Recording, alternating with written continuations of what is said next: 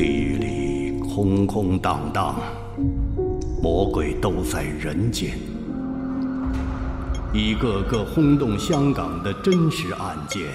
一件件灭绝人性的禽兽档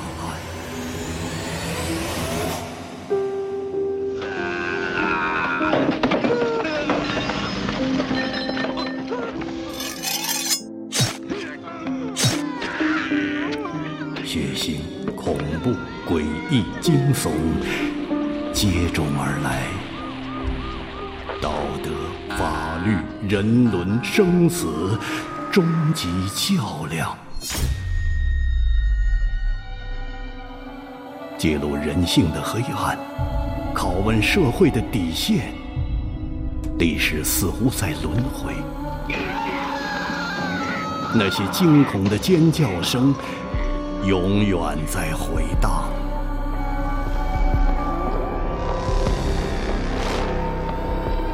我是艾宝良，香港奇案系列，敬请收听。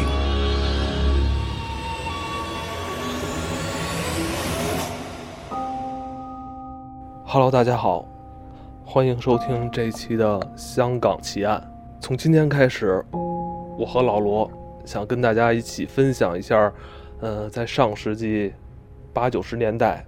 香港出现的很多离奇的案件。我们知道，上世纪八九十年代啊，香港的经济还有它的发展是比咱们内地要快的。嗯，社会的底层一些阴暗面还是发生很多离奇的，甚至凶残的、匪夷所思的罪案。在香港十大轰动案件排在首位的。就是这个发生在一九八二年的计程车司机连续肢解女子案。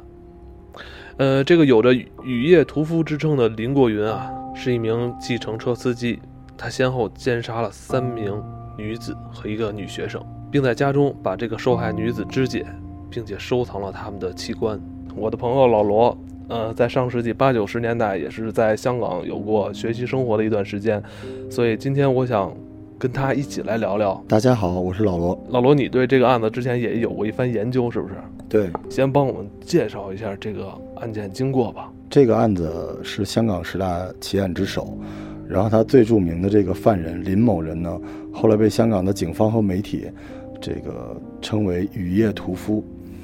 呃，其实这个案子真的是在香港开埠以来。一百多年以来，被评为香港史上最残暴的案件，啊，大概说就是一个这个这个林某人这个罪犯，啊，他其实是一个全职的出租车司机，在这个出租车运营的过程中，因为一些突发事件，加上他本身这个基因里某种暴虐的因子，然后就开始杀人，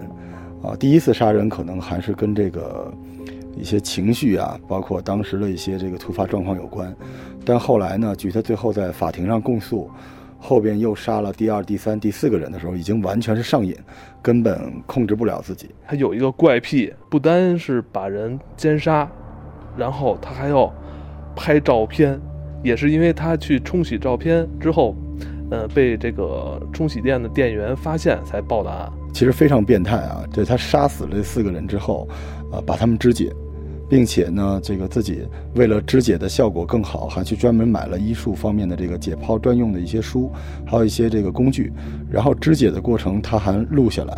啊，为了让自己欣赏。这个案子最后是怎么告破的呢？其实香港警方一直以来就没有更好的办法，是他这个犯人为了追求更好的拍摄效果，拿了这些图片。到不同的这个就是图片的冲印社去，这个这个冲洗，然后才被人家发现报的案。但是实际上，这个人是一个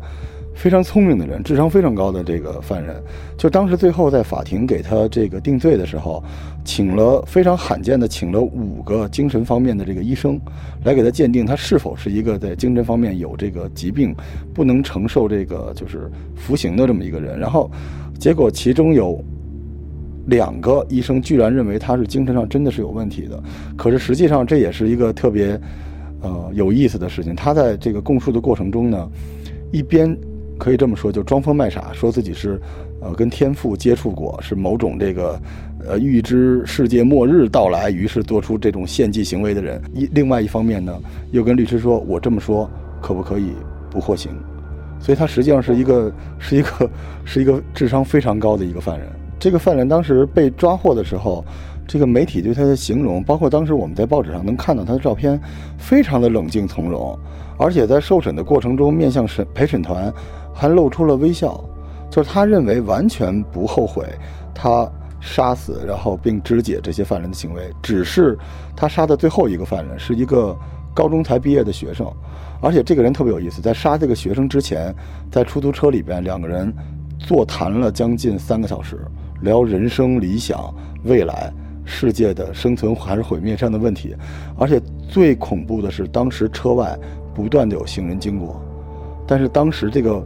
受害者这个女学生刚刚参加完谢师宴嘛，还以为就是自己已经通过跟这个。当时他面对的是一个司机嘛，就是相当于这个犯人当时是一个司机的这个身份，他以为他已经通过这种这种这种走心的这种谈话，已经脱离了死神的危险。但是最后这个司机跟这个女学生聊了三个小时之后，在女学生放松了警惕睡着之后，还是残忍的杀死了她。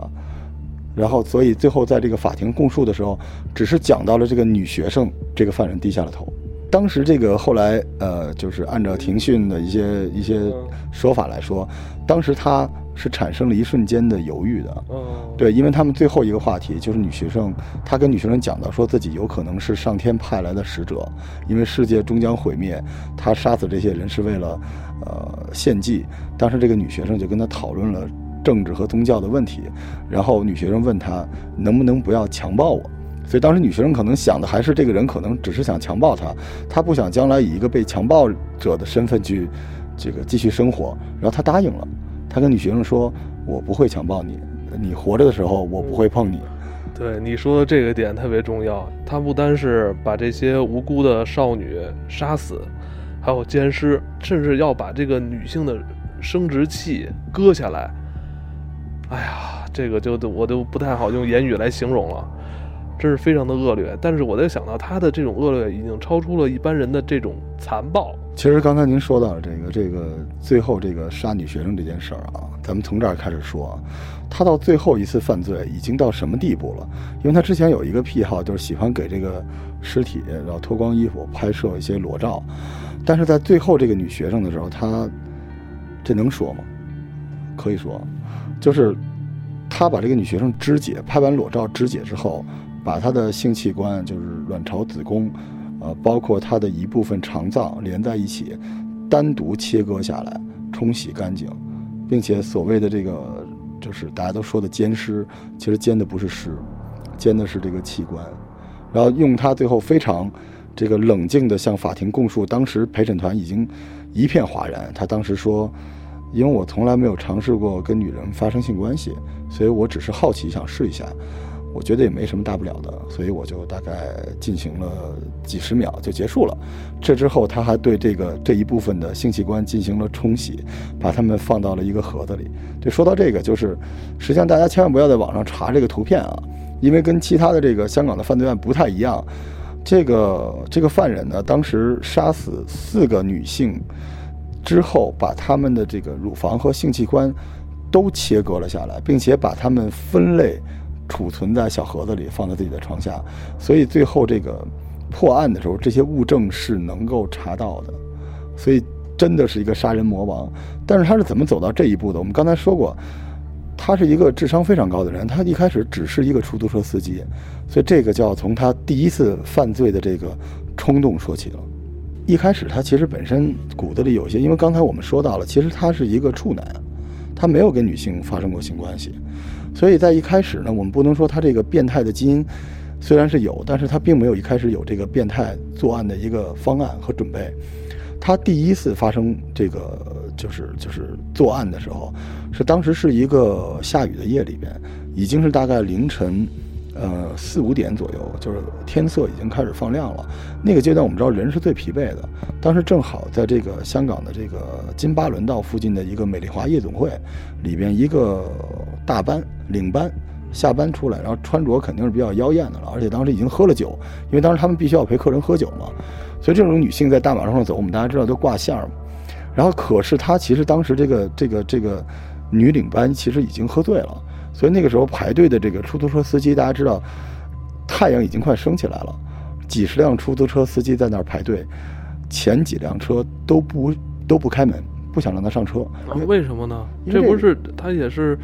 呃，夜总会的工作人员，这时候早上下班吗？对这个，因为就是在北京啊，有时候晚上会去夜店的人知道啊，就是包括尤其是司机啊，经常会跟我们抱怨，因为喝醉了的酒的人，这个时候他不光是醉，他还困，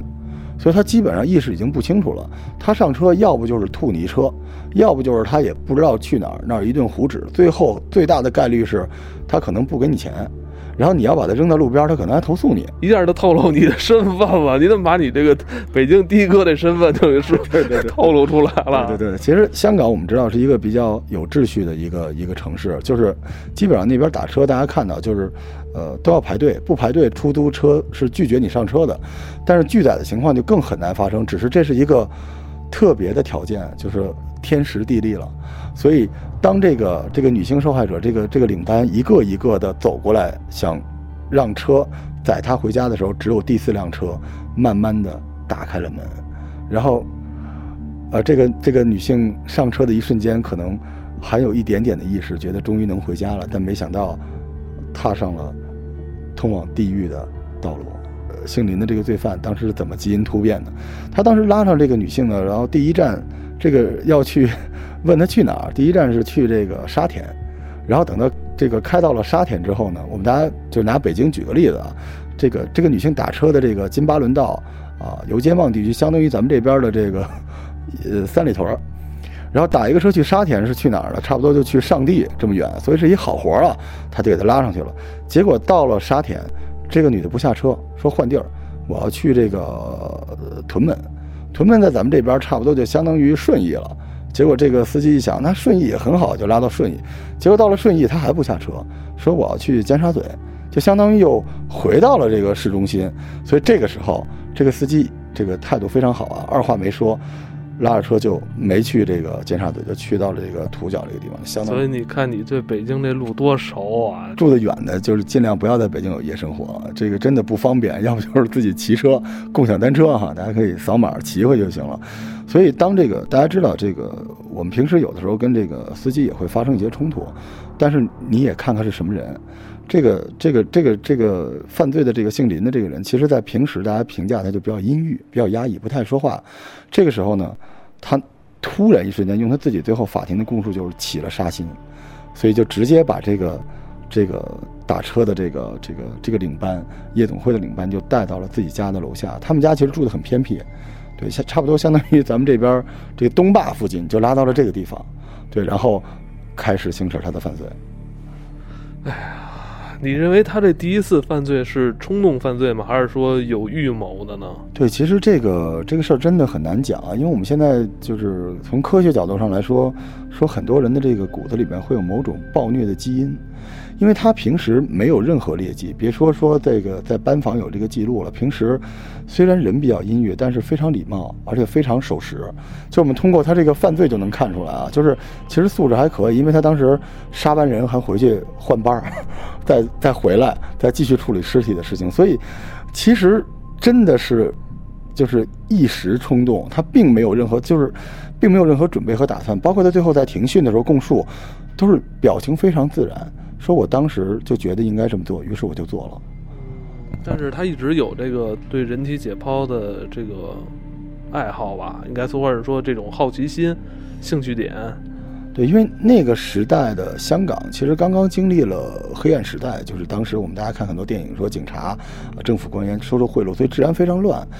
然后他，我们刚才说又是一个处男，而且看他的岁数二十多岁，又在这个社会相对底层，所以他其实还是面对了很多这种男女两性关系方面的诱惑的。他当时说到，第一次把尸体拿回家里，肢解并不是他最大的乐趣，他是想把这个尸体拍成裸照。然后，尤其对一些这个女性的性器官部这些地方，就专门做了特写拍照。他是要满足性方面的某种东西。只是在这之后，他为了处理尸体，或者说，他说他第一次这个把腿卸下来是为什么？是因为这个腿摆的那个位置达不到他的要求。哦，就达不到他拍照的这个角度要求。是他是一个有强迫症的摄影师，在那一瞬间，所以他一怒之下就用锯把那个腿锯下来。但是他发现锯的非常不好，而且有一个非常恐怖的事情是，他这一切是在家作案。我说的家并不是廉租房，也不是酒店，他的家里边还有他的弟弟妹妹、爸爸妈妈在一起生活，所以他希望能够更干净利索的把这事处理掉。于是，他才去买了解剖专用的书籍和工具。所以，真的是一步一步走上了这个魔鬼变身成魔鬼的道路的。他在杀第二个人的时候，肯定后悔自己没有学医，因为当时他那个买来的是那种。我们叫软尺的那种电电锯，就是功率非常大，但是他忘了会飞溅，所以当时他杀完这个第二个解剖完第二个人，解剖完第二个人之后，整个墙上、屋顶上全都是人的血肉的残渣，而且他这个房间里还有他的弟弟一起住，所以他当时用了三个小时才清理干净。那，当时他弟弟不在场吧？他弟弟不在场，但是他在解剖。残残杀肢解第三个人的时候，他的幼弟幼妹在外面敲门。当时他在做什么呢？他正在把女性的这个乳房正在往下切割，还没切割完，门口有人敲门。那一瞬间他毛骨悚然。然后当他听到外面有人喊说：“哥在吗？”他说了一句“不在”。然后从那非常冷静，然后听到弟妹的这个这个脚步远去之后，他摇了摇头，叹了口气，然后继续。做他的事情，对他的家庭关系，他的家庭关系不太好。他最后庭讯，为了让自己减刑，然后因为一开始判的是死刑，香港的死刑是非常非常罕见的。对他为了让自己减刑，他说到他的父亲在他年小的时候，呃，各种虐待他，然后就以至于就是当时香港人吃饭，我不知道北京的是什么样，我们家也是这样的，就是说吃饭的时候，要是就是日本，我们看日本会说我开动了，香港人吃饭要说一句开饭。对，然后他没有说，他父亲就直接抓着他，用他的头撞桌角，然后直接就撞破了，血流如注。所以他内心是有跟他的家人之间是有一种，嗯，仇视或者冷漠的关系。这包括他当时后来在供述，呃，他把尸体肢解过的尸体就放在他弟弟的床下，而他弟和他是在一个屋子里。他说那个时候他有一种莫名的快感。啊，呃，一直以来国内外都有这种说法啊。就是关于，如果这个人就是因为各种原因已经精神分裂了，他可能没有服刑的能力，于是他能得到某些方面的，咱们说从这个最后的量刑方面是一些减轻刑罚的一些处理。但实际上，我个人并不这么想，因为有压力的人多了，童年不幸的人更多。其实这只是你让自己的这个精神或者人人格